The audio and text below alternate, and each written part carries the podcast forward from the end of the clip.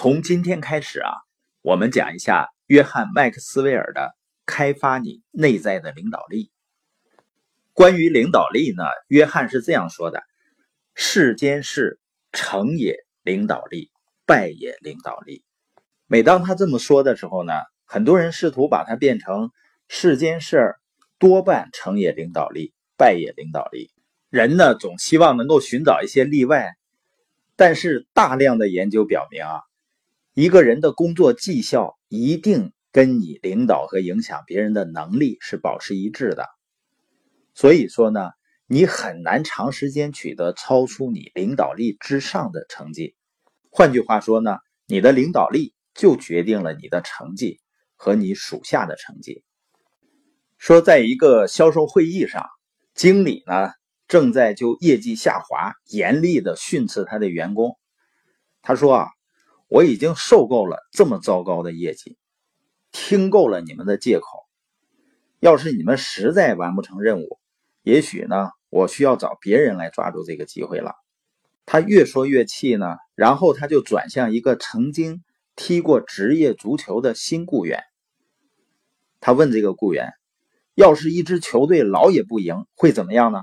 是不是把球员都换掉？对不对？”过了几秒钟，这位新雇员。回答说：“先生，如果整支球队都有问题的话，教练就该走人了。那领导他人的能力是决定成败的关键，但是很多人觉得呢，领导力是不是与生俱来的？因为很多人会小看自己嘛，一提到影响别人，就觉得自己不行。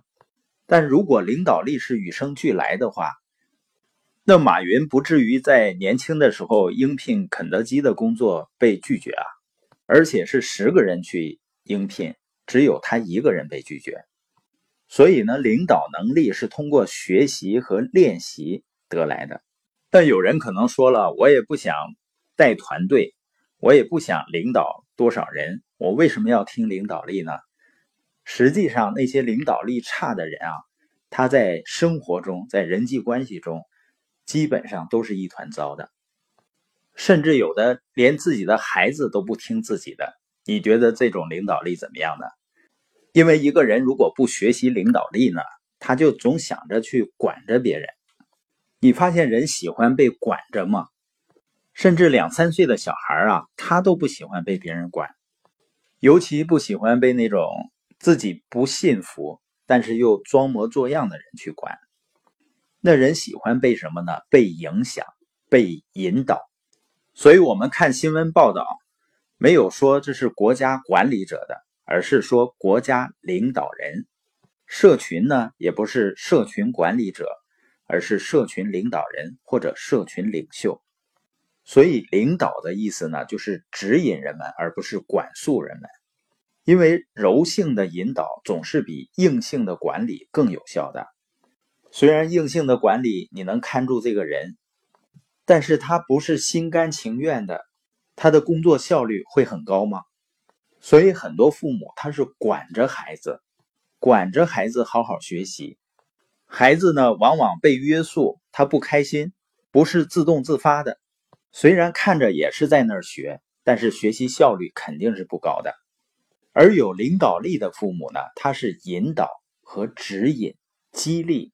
孩子自动自发的去学习，甚至呢能引导孩子找到学习的乐趣。所以领导力呢，它是一种激励、影响和带动别人完成事情的能力。我们之前说啊，很多人一提到努力就想着自己努力，而只是自己努力把工作做好呢，是一个劳动者的基本成就。能够教给别人知识，那是一个教师的基本成就。如果你能确保他人完成工作，就是一个管理者的基本成就；而激励他人把工作自动自发做得更好的，是一个领导者的成就。那我们今天播音的重点呢，就是成功领导他人的能力是成功的关键。